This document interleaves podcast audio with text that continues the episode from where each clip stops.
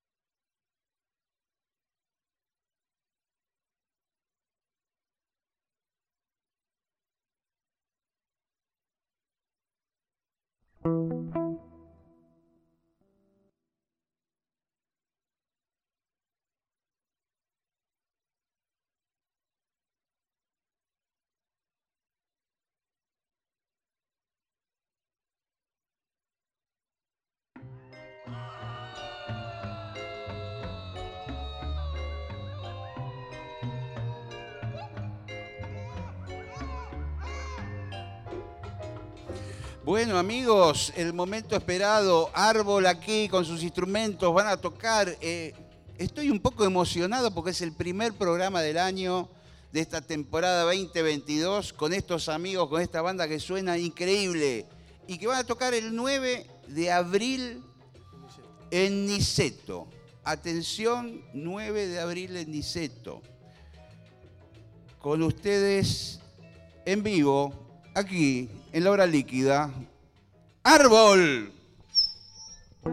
Un, dos, tres. Siempre soñé con tener anginas en mi cama.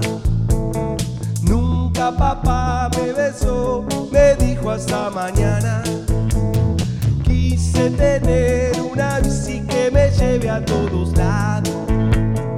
Me gustaría decirte tantas cosas.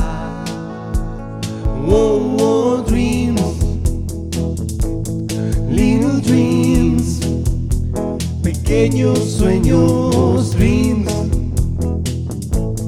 little dreams, pequeños sueños. Siempre mi abuela me pidió que yo vaya a visitarla. Nunca cerré bien los ojos cuando estaba bajo el agua. Quise esta tarde encontrarte caminando hasta mi casa. Gustaría decirte tantas cosas. Hey. Oh, oh, dreams,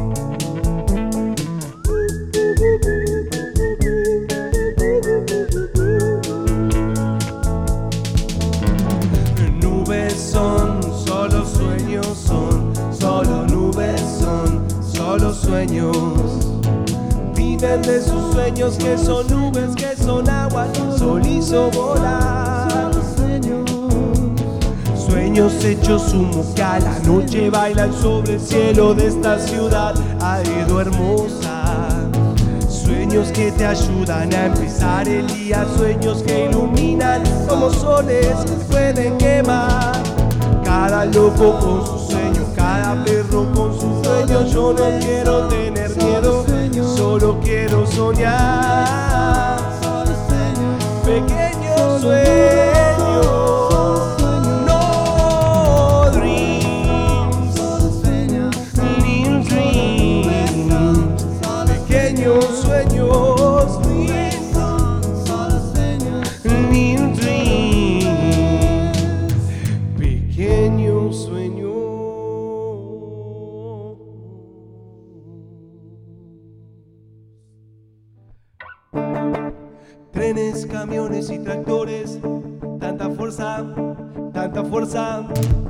Trenes, camiones y tractores, tanta fuerza, tanta fuerza. Trenes, camiones y tractores, tanta fuerza, tanta fuerza. Me empujan, me empujan, me empujan, me arrastran, me arrastran, me arrastran por el cielo, por el suelo. Trenes, camiones y tractores, bicicletas y peatones, barcos, aviones, submarinos, toneladas de cemento. Avanzan, avanza muy lento, me arrastran, me frenan, me siento y yo pienso que aunque estés despeinada me gustas igual, aunque estés en pijama y sin maquillar, aunque estés enojada por lo que pasó, aunque ya no te vea me gustas igual. Trenes y camiones están quietos, estancados en carriles atascados, escapando a ningún lado, tratando de pasarse de costado, esperando a que la luz se ponga verde y yo pienso que ojalá que el asfalto se haga pasto porque la gente se inquieta cuando está quieta y su mente empieza a pensar en el agua, en el fuego, en la casa, en la cuota del cole del nene y yo espero mientras pienso.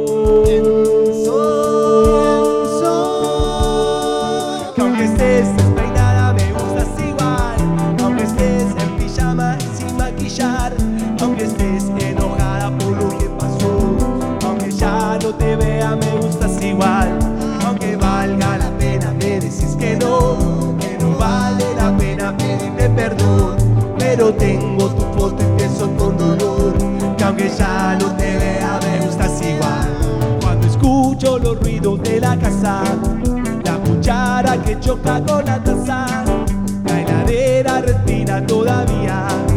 Ya no estás, pero me gustas igual. Trenes, camiones y tractores, Me empujan, me empujan, me empujan, me arrastran hasta tu casa. Y yo pienso todo el tiempo que aunque estés despeinada, me gustas igual. Aunque estés en pijama y sin maquillar, aunque estés enojada por lo que pasó, aunque ya no te vea, me gustas igual. Trenes, camiones y tractores y señoras, en barcos, aviones y peatones. Empujan, me empujan, me empujan, me arrastran hasta tu casa y yo pienso que aunque estés despeinada, me gustas igual. Aunque estés en pijama y sin maquillar, aunque llegue y no estés, yo te voy a esperar. Porque aunque ya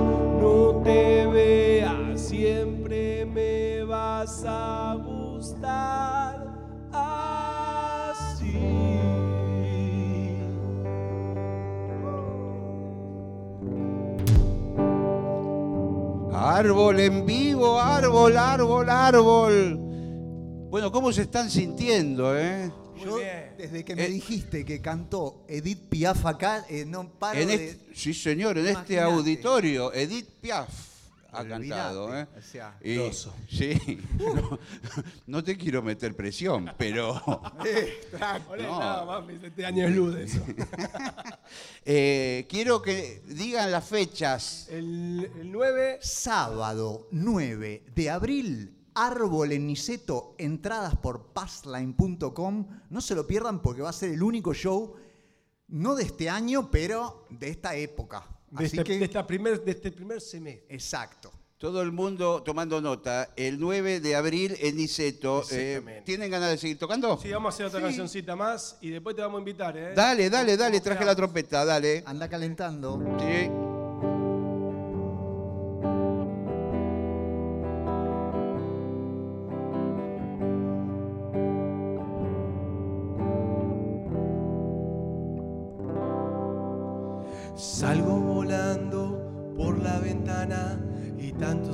Quedan atrás.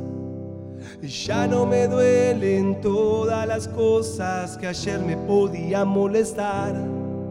Son cajones que se cierran para que nadie los vea, son palabras que no pude decir.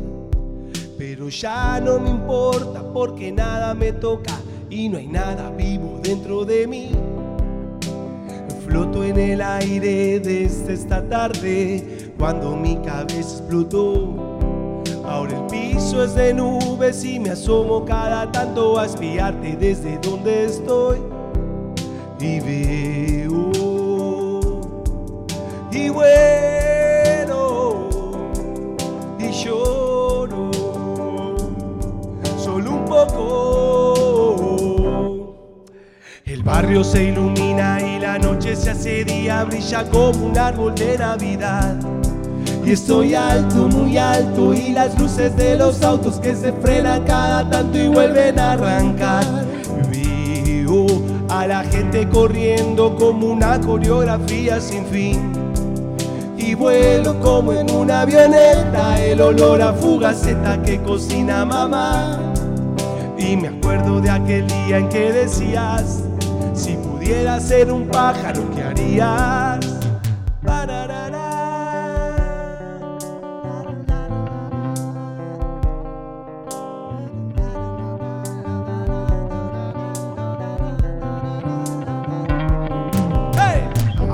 Floto y no siento lo que toco y la gente no me ve pasar. Voy a aprovechar para ir a buscarte y contarte cómo es todo por acá. Algunas mañanas pasa mi abuela Yolanda y nos vamos juntos a pasear. Y te mando un saludo, el marido de Poncha que me juega al ajedrez y no le puedo ganar. Y dale para adelante con el pibe de a la vuelta que a la tarde te pasó a visitar. Yo te sigo esperando porque nada me apura y algún día todos vamos para allá.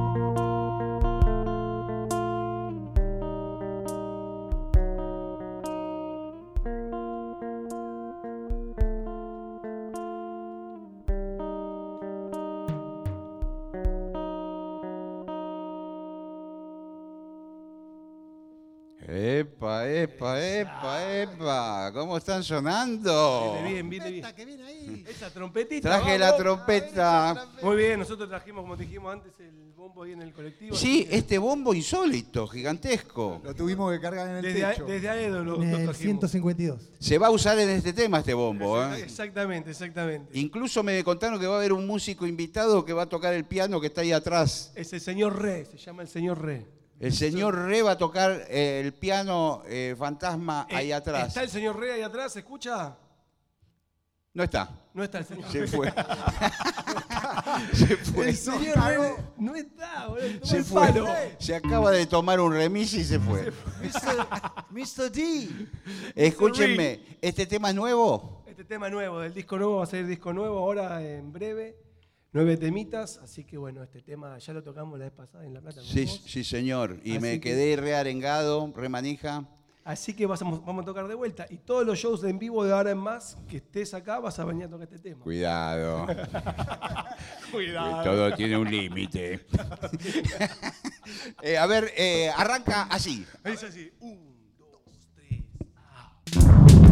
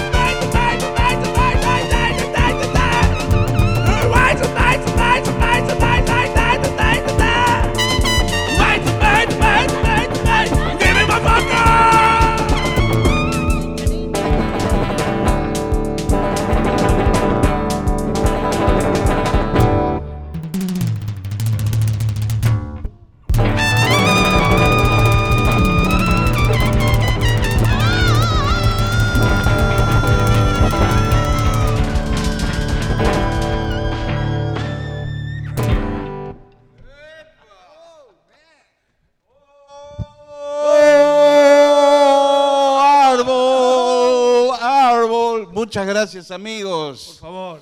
Primer programa del ciclo. ¿Cómo tocaron, loco? Gracias, Edith. Edith Piaf estuvo Gracias, presente. Don Gillespie, es un gusto. la, vi- la viva. Un gusto tocar con usted, estar acá en su programa de radio. Es amoroso, lo amo, lo, lo deseo. Yo también los Yo creo, amo. que, yo creo que manejamos la misma frecuencia de comunicación. Exactamente. Sí. Porque al toque tic, ¿no? Podríamos Es decir que Sistema valvular. tenemos que seguir ensayando así. gracias, amigos, gracias. Esto fue la hora líquida. Hasta la semana que viene.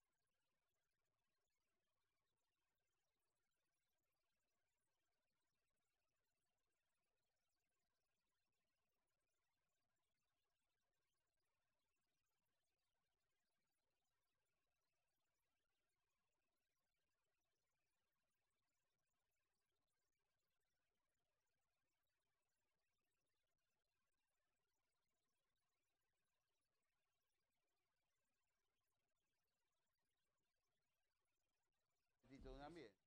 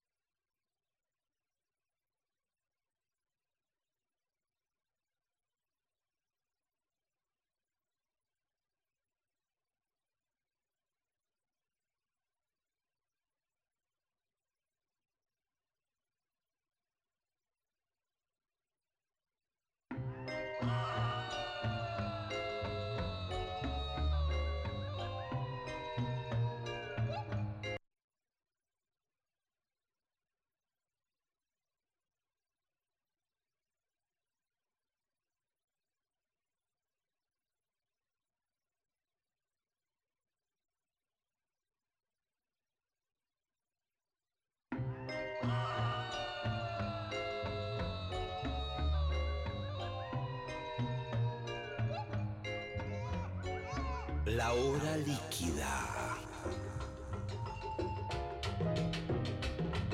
Palabras, historias, anécdotas, canciones destiladas a lo largo del tiempo. Un cóctel que se evapora, una hora que se escurre entre las manos. Mi nombre es Gillespie y les doy la bienvenida a La hora líquida.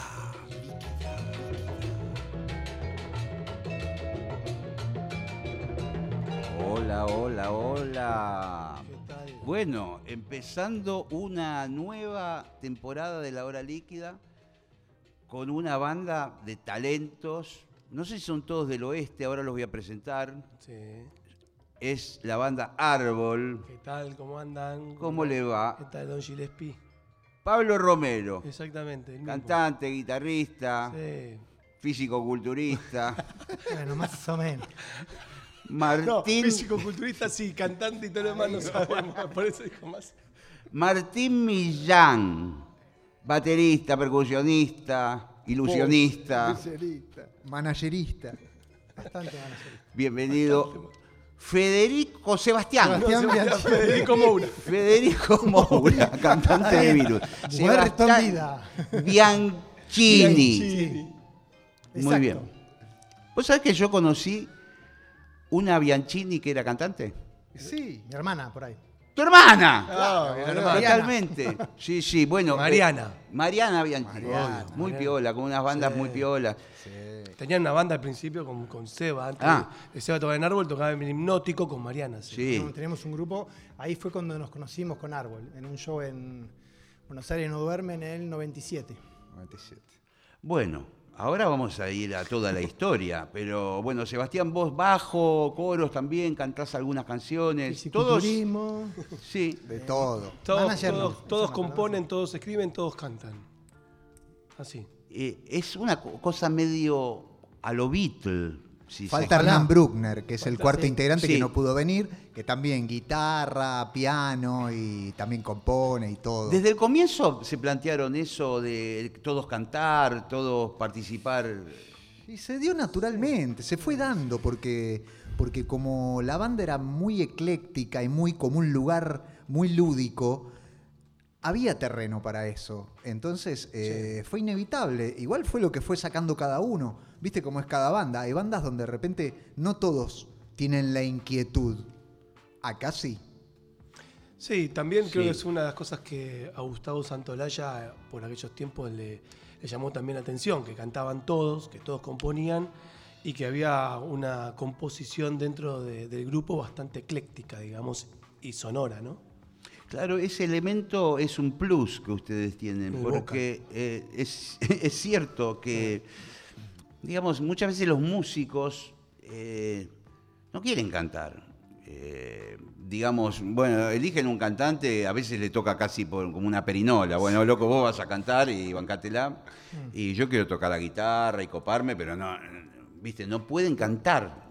No, no, tienen algo es- que le impide, algo emocional. No, o que es el frontman también, es Claro. el que está adelante, que acá también se pudo ver recién, eh, en- bueno, se va a ver en realidad en el formato eh, que siempre abordamos. eh, también, o sea, Pablo es el que está al frente cantando, Seba también canta muchos temas, eh, pero también hay una actitud de, de que siempre se rota eso. De hecho, jugamos a veces en los shows eh, ¿no? con Sí, cambiar claro. instrumentos y eso, y, y también es una parte, de- nos divierte realmente, Sí. ¿no? Eh, lo necesitamos al mismo tiempo, nos divierte y, y jugamos con eso. Y por otro lado, me parece que también eso permite, eh, a ver, democratizar de alguna forma la historia, porque en el rock tradicionalmente y en tantas otras músicas, el cantante empieza a tener una especie de halo especial de magnetismo, eh, no sé, las fans tienen el póster del cantante y ese tipo de cosas que a veces in- incluso interfieren dentro de la banda porque era un grupo de amigos de Morón y, y el cantante empieza a hacer, no, porque, viste, el cantante, el cantante, El cantante lo invitan a los programas de la tele, al cantante y se... Che, nunca tuve un póster. me parece que me hace un póster. ¿Todavía no hay un póster tuyo? No, Sí. ni mío de ninguno. Estaría bueno sí, hacer hay póster. sí. No, póster no. Póster, póster. Hay, moch- eh, hay mochilas, hay eh, remeras. Hay con la fotos de los cuatro, pero no de no, No, sí hubo remeras individuales con tu cara toda dibujada. No me sí, acuerdo. sí.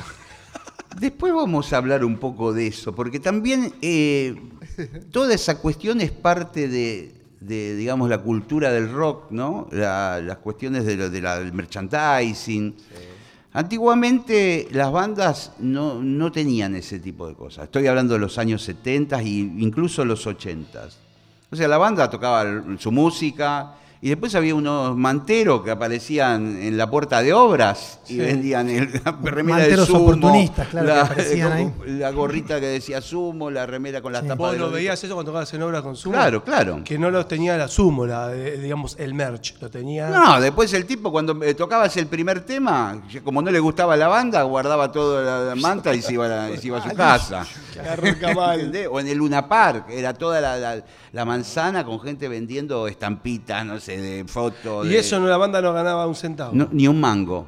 Hasta que en un momento empezó a ver como una cosa de decir, che, loco, ¿cómo es esto? Bueno, Hay eso- unos chabones que están, tienen una fábrica de remeras que usan mi logo, eh, eh, los, los discos. Eso en México, eh, yo vivo en México también, eh, y eso, de hecho, a veces paga las giras o parte de las giras. Claro. Hoy en día, ¿no? Yo me sorprendí mucho en un momento determinado cuando pude finalmente conocer Londres y que yo, fanático del rock inglés, del rock clásico, dije, bueno, me voy a comprar todo lo que haya de bandas y qué sé yo, pero obviamente todo trucho, no me voy a ir al negocio de, de- de Zeppelin a comprar una remera que me van a... Te, te fajaba. No hay.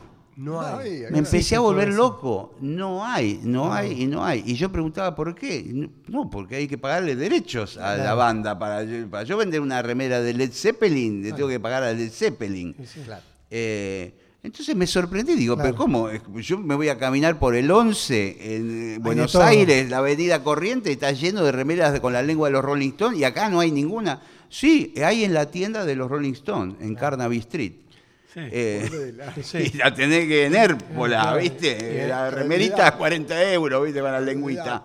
Te comprás. eh, 20 remeras, Sí, el 50. local te compras acá, en 11, con la remera adentro. Eh, pero bueno, eso es- Qué mundos tan distintos. está bien, pero a la vez es como que antes no se cuidaba eh, una cantidad de, de- detalles de, de lo que era el negocio.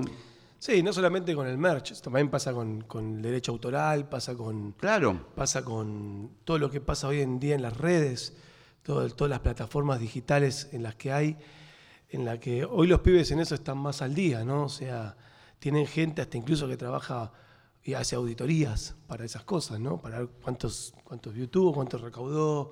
Hay muchas plataformas, no solamente está Spotify, ¿no? Y iTunes y Deezer, si no hay, no sé, Ma- Martín, no sé, me hace... Sí, sí, sí. Igual es muy difícil de auditar, ¿eh? Es muy difícil. eh, eh, Muy difícil. Hay un Bueno, montón de anécdotas los de. artistas grandes lo deben hacer. No, no. No. No, porque Nadie lo puede hacer. pertenece a poca gente todo eso. Son No, los mismos los sería que meterse, controlan todo. es meterse en un tema, pero las monetizadoras son dos a nivel mundial, que son los mismos dueños que tienen las plataformas y que tenía antes la distribuidora, y no hay forma de que vos Bueno, lo- an- an- antes también lo- era, antes era también muy complicado eh, y además estaba mal visto que el músico Ah, sí. hablara de el músico, obviamente, como cualquier laburante en un punto tenía que ir a comprar la leche, la carne, eh, digamos, tenía hijos, una familia, Una que- vida. Sí, como todo el mundo. Y en alguna instancia muy secreta, hablando con su representante o algo en un cuarto cerrado con llave, el músico, imagino yo que decía, che, ¿cuánto me van a agarpar por eh, tocar en el teatro ópera? ¿Viste? Eh, Antes no pasaba. antes no, no se podía hablar públicamente de esto. Y, no, y, no- y- y a veces era todo un, un juego de, de- de suspicacias, incluso dentro de las bandas. No, y De- algo como que está como en contra de lo, de lo que simboliza el rock también. ¿no? Claro, Porque es como eh, pertenece a la parte del sistema, lo que es Claro, eh, ganar eh, plata. La plata es está como parte mal del visto. sistema, sí. Pero para las nuevas generaciones no. No, no. Arreglan con una marca o algo. Pero- Dice, me sirve a mí tener tal marca para lograr hacer grabar el disco o hacer tal cosa y, y los pibes no tienen prejuicios en ese. No, en no tienen sentido. prejuicios, se miran cuánta gente eh, miró el video, eh, tengo tan- tantas vistas, Sí, bueno, sí. porque se han conectado con eso. Antes vos agarrabas, no sé, a cualquier rockero de acá y le decías, che, ¿cuántos discos vendiste? ¿Qué sé yo? podés Eh, no sé, Claro. ¿viste? No, incluso, el- me- perdón, pero Obvio. nosotros no era sabemos Y el cuántos manager discos decía, me- tampoco. el manager decía, Menos mal no menos sabe. mal. Tampoco llegamos a saber cuántos discos tenemos hoy día, digamos, porque al lograr con una compañía de afuera que mande los statements Sí. En tiempo y forma y demás, es, es muy complejo saber sí, realmente si sí. se recupera lo que se invirtió y demás. Y- Siempre igual, fue difícil. De, Sí. de todas maneras, yo les pregunto a ustedes, porque ustedes tuvieron un momento Hmm.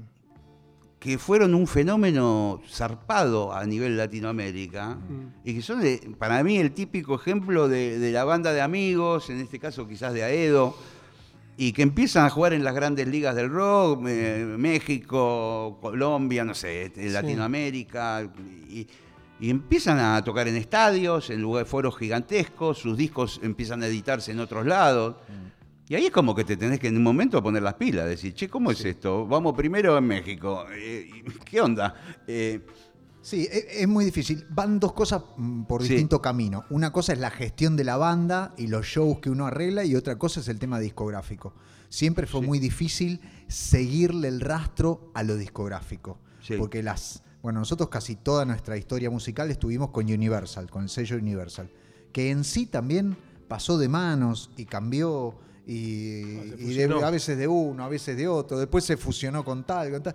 Es muy difícil seguirle el rastro, por eso es muy difícil auditar eso, saber Sí. verdaderamente los números, cómo son.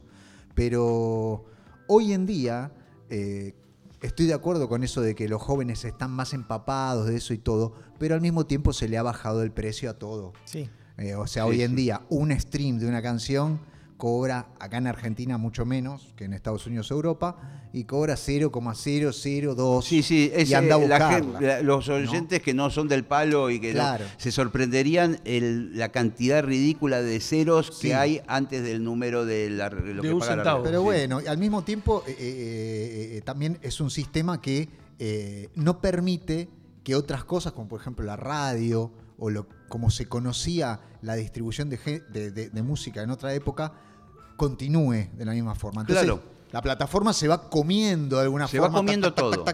Pero bueno, según yo creo, va, va a tener un final o va a mutar hacia otro lado. No, no es que va a llegar a un mega monstruo que domine todo. Sería muy trágico eso. Eh, se van a ir abriendo otros canales, como ya se abren. Y lo que nunca va a desaparecer es la música en Claro, vivo. siguen existiendo igual las radios, siguen existiendo Claro. los cines, siguen existiendo los grupos tocando en vivo.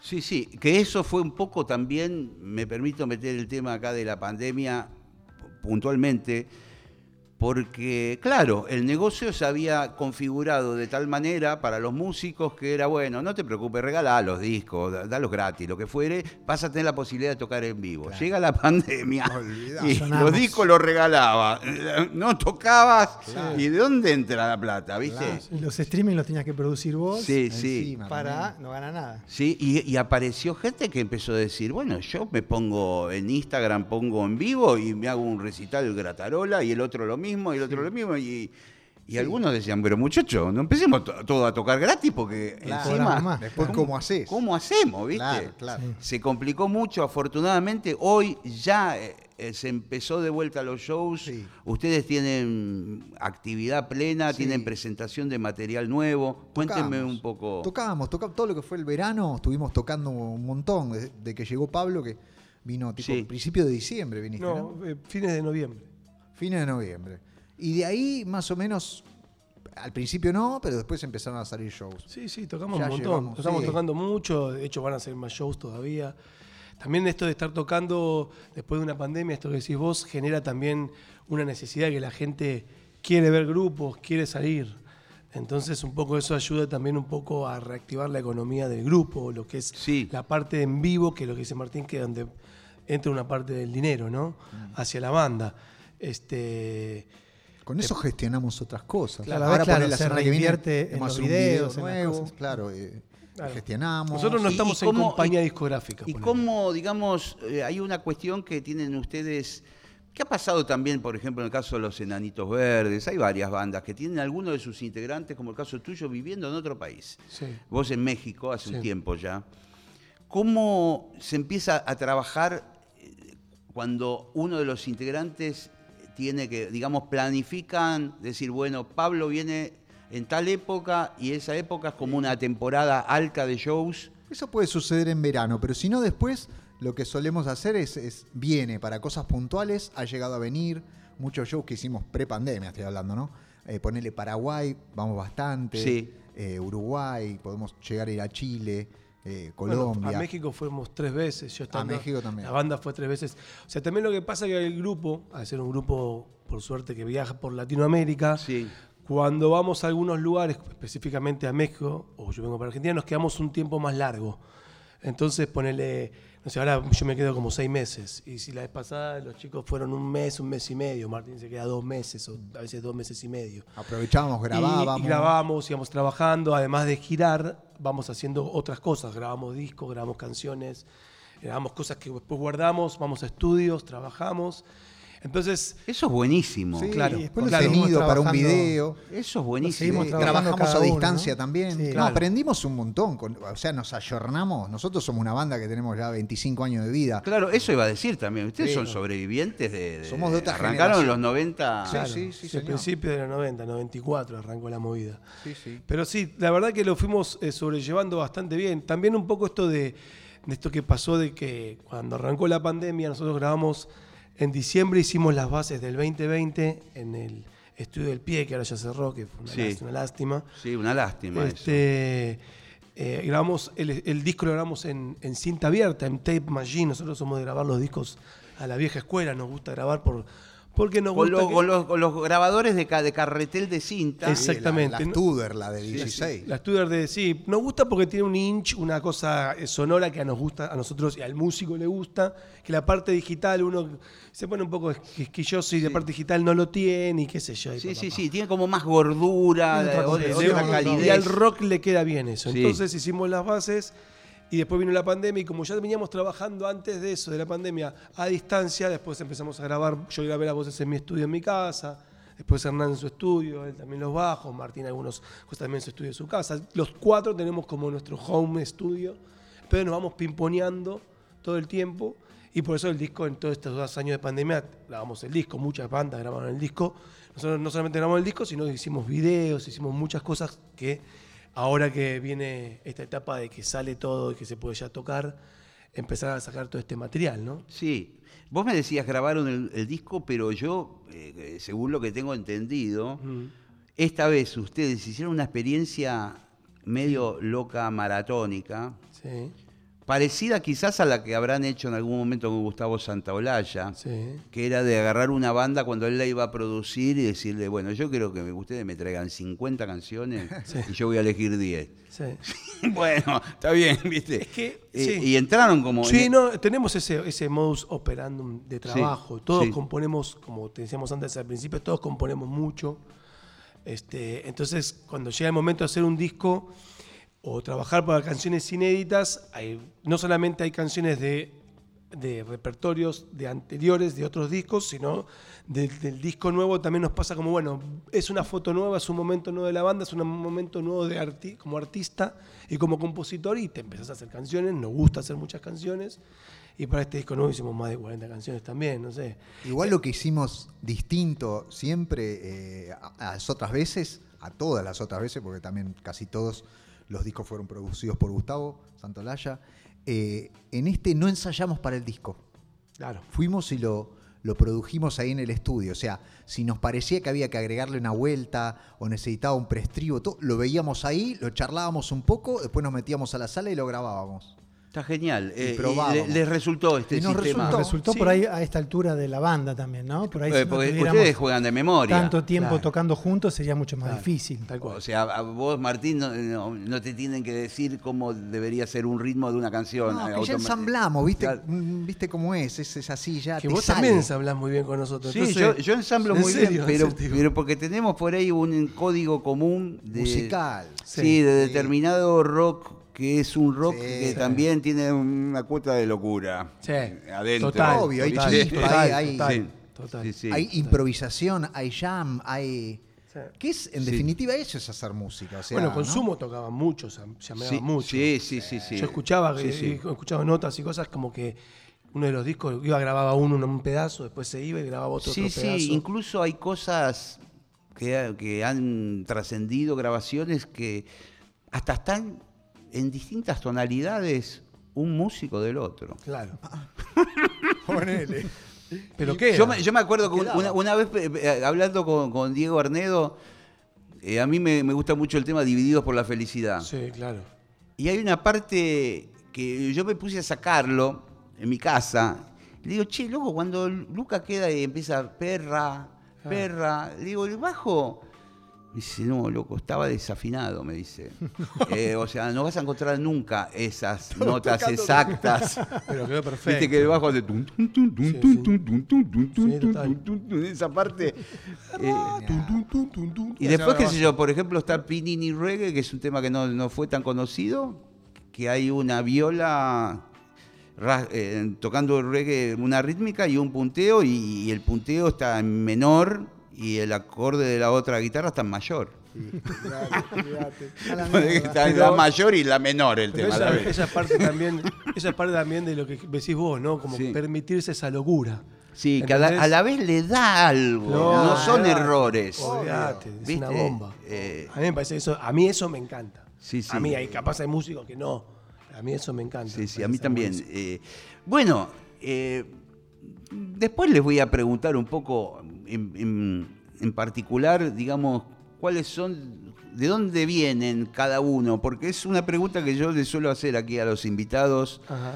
que es como si se tuviera que definir cada uno de ustedes, Sebastián, Martín y vos, Pablo, ¿cómo se ha conformado el personaje, eh, ¿me entendés? A lo largo de, viste, porque el artista es como que va tomando cosas, uno va absorbiendo, ¿no? Vos por ahí como batero decís, fuiste a ver un día tal baterista y dijiste, che, me encanta cómo toca el tambor este tipo.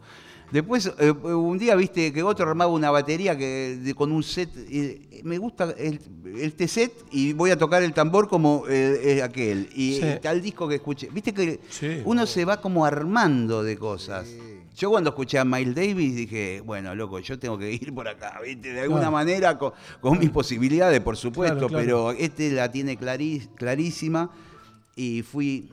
¿Cómo se, se fue armando cada uno? Sebastián, ponele vos, con- Yo con- tengo como bajista. La suerte de la cuestión familiar. Mi viejo tocaba, tocaba el bajo. el- yo tengo un bajo que es de él, un Hofner del 65, Uh, así. Una gloria. Una gloria, que lo encontré en un momento bajo de una cama y digo, ¿qué hace este bajo acá en séptimo grado? Y era como, yo quiero tocar esto. Mi viejo tocaba con Billy Bond en la, en la primera época, Sí. en la parte más pop de él. Sí, tipo que los guantes negros. Eh, era no- no me mi cómo- limón, mi limonero, Sí, yeah, sí. yeah, todas canciones Sí, así sí. de, de esa onda. Y, y tocaba en otros grupos así que estaban en, en los programas de, de tele de esa época. Y después cuando le tocó la colimba, que tuvo que ir dos años por la, a buscar un portaaviones 25 de mayo, ahí de cuando volvió ya no tocó más. Claro. Pero elaboraba un montón de eso, ¿no? Después se dedicó a otra cosa nada que ver, siguió con la música. Y la le música quedó un estuvo- Hofner ahí guardadito Sí, de lo- esa él lo época. seguía tocando hasta hace poco. Eh, pero sí hubo much- mucha música todo el tiempo en, en mi casa, siempre venía gente a tocar y, y yo fui como uno de los primeros hijos de los grupos de amigos, entonces estaba ahí siempre, me daban un bongo o algo. Y de entrada empecé, me enseñaron a tocar la guitarra, el piano, entonces la música siempre estuvo a full en mi casa. Y eso... ¿Y, y alguna vez escuchaste, aparte de tu viejo, y, eh, algún- no, a la vez toda esa disco? música era música que a mí no me gustaba para nada. Claro, y la algún, que quería escuchaste escapar. algún bajista o algo. Sí, bueno, yo, bueno, primero me gustó mucho Soda Stereo en su momento, que me, me copé con eso, eh, y después me, me empecé a copar con, con- con estudiar música. Me copé con King Crimson, con toda esa, Claro. esa onda así. Sí, más, más cabezona, Eh, más de arreglos, sí, de más- sinfónicos. Más rebuscada en un punto, como más compleja en algo.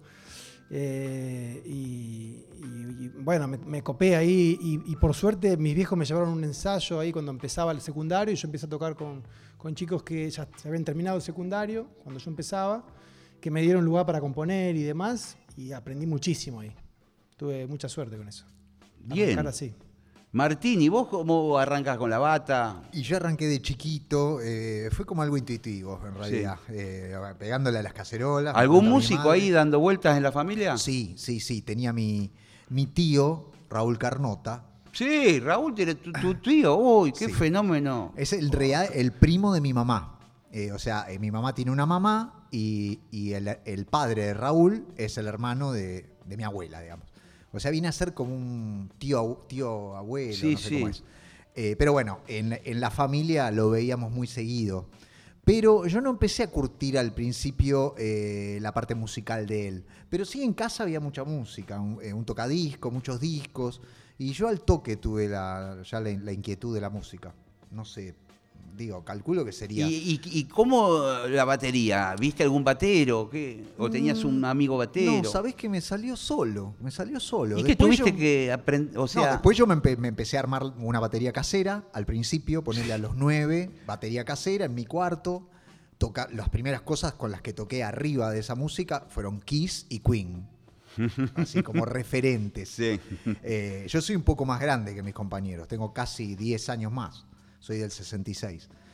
Eh, ahí arranqué y después ya eh, empecé a escuchar de todo, mucho jazz rock, de todo, o sea, Claro. de Chicorea hasta todo. Sí, sí, Eh, bueno, ahí conozco hubo- todos, ahí, ahí realmente me hubo una época mucho. en los 80 y qué sé yo, que hubo una invasión del jazz rock Nah, en Buenos Aires. Hermoso. Fue una Yo fui a ver todo, fui a ver, eh, bueno, Larry Carton, Venían todos a Yellow tocar allá. Jackets, olvídate. Y todos. los tipos mismos no podían creer porque, bueno, de repente tocaban el Luna Par lleno. Claro, o sea, público en Argentina había una cantidad de público Sí, sí. consistente. Sí, sí, sí, sí, sí. Y después, bueno, a nivel profesor, estudié con un solo profesor, que fue mi maestro, que fue Carlos Riganti, Sí. el profesor de todos. De todos. También estábamos hablando de Seba Peiseré, que lo, lo conocí Sí, ahí, sí. lo de Riganti, porque iban todos a lo de Riganti. Sobre todo los fines de semana, que era un sábado, en la casa del- de, de la mamá, en San Isidro, y tenía un patio muy grande, entonces decía, te daba un par de palos y una goma, decía, bueno, andá por allá eh, para el doble. Y le ponía. Entonces llegaba otro, no, vos andá por allá. Y después te hacía pasar a cada uno a dar la lección que tenía Claro. que traer preparada. Y, y después empecé a tocar, porque yo al principio flasheaba con ser músico de sesión.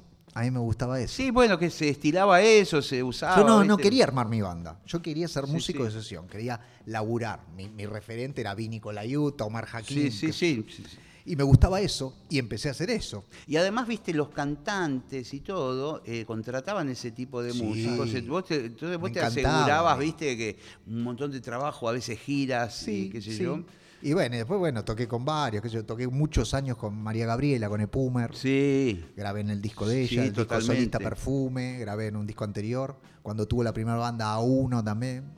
Tuve oportunidad de tocar Qué- muchas veces con qué Charlie, que venía qué también. lindo, qué lindo. Después, qué sé yo, bueno, toqué con, Sí. con Tito Lo Sabio, con Lupano, Sí, sí. eh, con Antonio Viravent, con Celeste Carballo. Ah, claro. Ah, es decir que te, Laburé. Sí, un laburé. montón. Y después, cuando estaba tocando con Celeste Carballo, un día voy a zapar con el bajista, con Pancho, al oeste, al Mocambo. Y me ve el dueño del Mocambo, justo ellos estaban buscando baterista. Sí, sí, ahí vino lo que se llama la perdición. Porque no existía el celular. No existía el celular. En el nada. Mocambo. La perdición. Ya el nombre Mocambo, ya, Sí, sí, ya sí, estamos sí, hablando sí, de. Igual, perdón, ¿eh? Sí. Siempre me, me cruzo a Javier Malosetti y me dice, vos tenés el mejor batero de Argentina. Sí, sí, sí. Para. Así me dice Sí, sí. Javier. Siempre Javier Sí, está sí. enamorado de Javier, sí. Y seguro que pe- pega onda con él. Sí, es un sí, sí. musical. Che, y Pablo, y No, vos, no. vos- vos lo tuyo también fuiste baterista, No, sos no, multiinstrumentista. no, no, yo, yo soy de barrio. De yo todo. soy de Aedo de barrio. A mí me llevó la música a escuchar sumo. Sí. En el barrio se escuchaba Sumo, Sumo a ver a Luca, de hecho lo vi a Sí. Luca, lo llegué a ver, a Luca.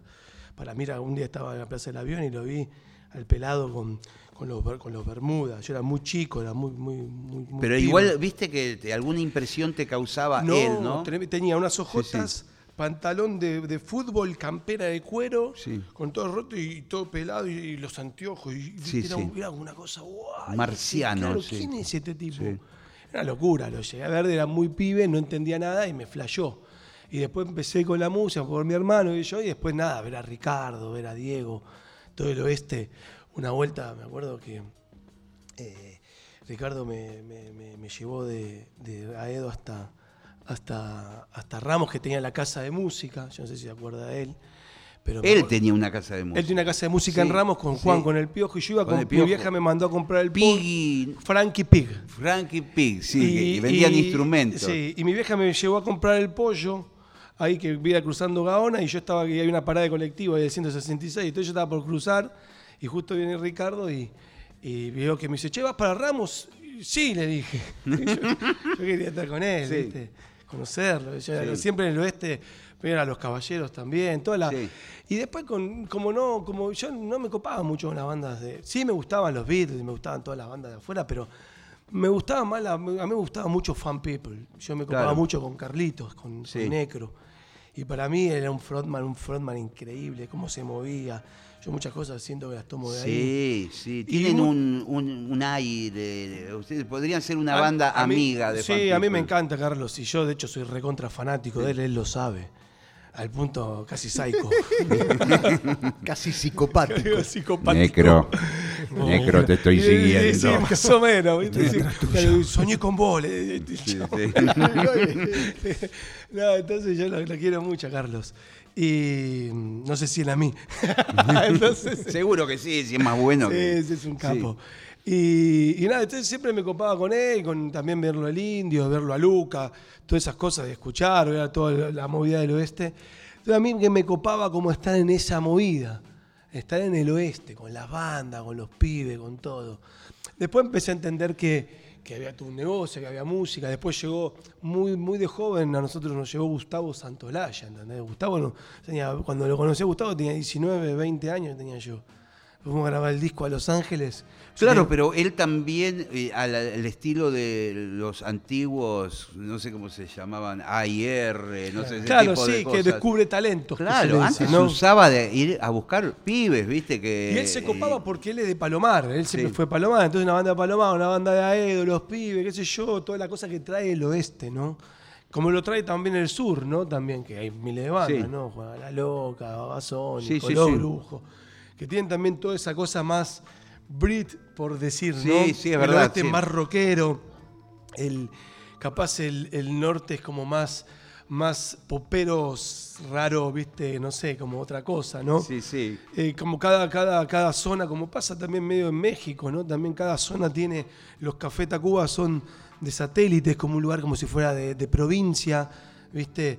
Lo- Maldita Vecindad son un grupo que son más de Nesa, ¿viste? Un lugar como más tipo, más barrio, ¿viste? Más más aguante. Sí. Entonces todas esas bandas tienen como un nexo en común, por más que sean otros países, como que hay una, un condimento de que si son de capital, son del oeste, son del norte, son de... ¿no? Entonces eso hace también a la idiosincrasia del grupo. Eh, ¿Viste? Sí, ¿Cómo, sí, sí, cómo se, totalmente. vos lo sabés, ¿viste? Sí, sí, sí, Se, no- se nota ya. cuando ¿viste? vos ibas ¿Qué sé para, para el oeste a tocar consumo, Sí, sí. era ya pasaba General Paz y era otro planeta. Sí, ¿entendés? sí, otro planeta y yo me sentía en un punto también ciertamente ajeno a algunas cosas del oeste. Totalmente. Eran como más viscerales, loco, en el oeste, no sé, era más, Eh. era más picante, Era o sea, te podías morir, ponele, una noche. No, Eso no. en el sur no pasaba, ¿viste? Claro, claro. Eh, Claro, era, era- ¿viste? estaba el era ¿viste? claro, vos decías, ah, mirá qué linda la joda, pero no, pero, viste, Era a, veces terminaba recontra mal, gente con, yo he visto del mundo así de esa época, gente con armas, viste, Sí, que sí, sí, yo sí. decía, che, pero este amigo de la banda, ¿qué onda, loco? Tiene Eran un pesudos. chumbo en la cintura, viste.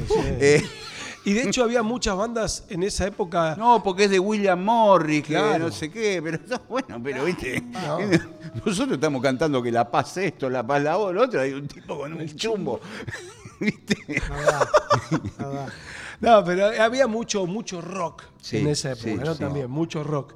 Y bueno, y yo igual lo enganché, fui como la última etapa de todo eso también. De, después, yo recuerdo que Árbol fue una de las, una de las bandas del oeste que, que ul- de la última etapa del rock, Sí. yo creo, ¿viste? De ese canal de expresión De ese tan, canal, tan sí, fuerte, ¿no? Que Sí. después ya todo eso cambió, ¿viste? Como pasa ahora. Sí, ¿no? porque para mí hay un... Y está desde dominado, más está an- pasteurizado. Desde los antiguos, como estamos hablando, de, de- no sé, debe empezar en el reloj esto, qué sé yo, de Claro, bandas así. Claro. Pero que de alguna manera pasa en la generación de ustedes por los caballeros de la quema, los piojos, eh, y, y ustedes. Sí. Y ahí es como que hay, hay como un, Claro. Para- sí, un parate. un parate, sí. Sí, Sí, de sí. hecho los piojos nosotros los chicos los reconocemos, los requeremos a todos. Sí, hemos compartido. Y hemos compartido mucho, de hecho nos han enseñado, enseñado mucho, también los caballeros. Fue como la última etapa, ¿no? yo hasta incluso siempre recuerdo, eh, siempre para mi árbol llegaba a, lo último de esa etapa. De hecho me acuerdo cuando grabamos el último tema que grabaron en Panda, fue para una cortina de, un programa de Carla Ritrovato, que era el tema Es lo que hay, que fue en Panda Abajo, donde grababan todos. Y de, soda, no sé, todos. Sí, Y banda bajo histórico. Grabamos en ese, ese día y al otro día desarmaron el estudio porque subían la consola a la parte de arriba, ya el Que estudio iban cambió, a hacer un estudio mejor. más no sé, grande, qué sé yo, pero ya el estudio lo que era ya cambió. Pero Sumo grababa, grabó ahí. Claro, en Sumo, soda. sí. Yo me acuerdo que cuando hicimos Hormigas, vino Mario Pergolini y dijo, entró y dijo, yo dormía ahí con. Gustavo, dormía ahí atrás, nos quedábamos durmiendo. No sé, de hecho Luca grabó ahí Mañana el Abasto. Qué oscurito que era ese Era estudio. oscuro, sí. Era una ¿Qué- cueva. Era un- un- Eh. Drácula, boludo, grababa ahí. Sí, Era sí. todo entre madera, alfombra negra. Nada, no había No, virus. De hecho, Charlie fue mucho el precursor de, de- de Sí. empujar muchos estudios, Charlie García. Muchos también en guion, también grababan en guion. Pero bueno, era como también el estudio más cerca del oeste y más profesional también, ¿no? Que tenía fierros, ahí Miguel tenía varios fierros importantes. Pero bueno, yo Un vengo día más... yo crucé enfrente. ¿A dónde? ¿A dónde? ¿Enfrente a dónde? ¿Del Enfrente estudio? a-. Enfrente a Panda. ¿Qué hay? ¿Qué hay enfrente? No, estaba a- en la en la cuadra el, el club que íbamos a comer. No, no. eh, Enfrente, ¿sobre enfrente. Segurola? Sobre Segurola. Miguel tenía una Tenía- casa enfrente. Tenía como un local que era medio como un... y que tenía guardaba cosas. aparatos que Claro. ya no estaban Exactamente. funcionando. Sí, yo entré, yo entré ahí. Vos entraste. Yo entré. No lo Te conozco. caías. Yo con de Miguel me tu- llevaba, me llevaba muy bien. Yo lo quiero mucho a Miguel, aunque no me llevo tanto pero ahora, pero lo Sí. quiero mucho. Sí, sí. Eh, bueno, escúchenme, no, no sé cómo estoy de tiempos, pero, pero bueno. No, vamos, vamos, sigamos. Eh, eh, eh, eh, tenemos que armar acá en dos minutos. Dale. eh, Hay que armar y hay que Trajimos tocar. el bombo del sí, colectivo. el bombo. Sí, sí. Este Vamos, lo, trajimos hacer- en el 166, este, de allá. Hacemos algo a capela con el mombo. Si querés. No, no, no, porque vi que trajeron. Lo único que el formato mini- Ariel minimal va a ser, Ariel eh, minimal. porque minimal. no hay Minimalista. nada acá. Ariel sí. Minimal. Por eso Vemos, trajimos el bombo. Sí.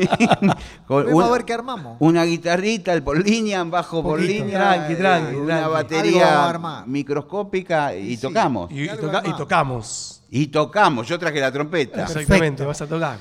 Amigos, a la vuelta, árbol aquí en vivo, en la hora líquida. Ya venimos.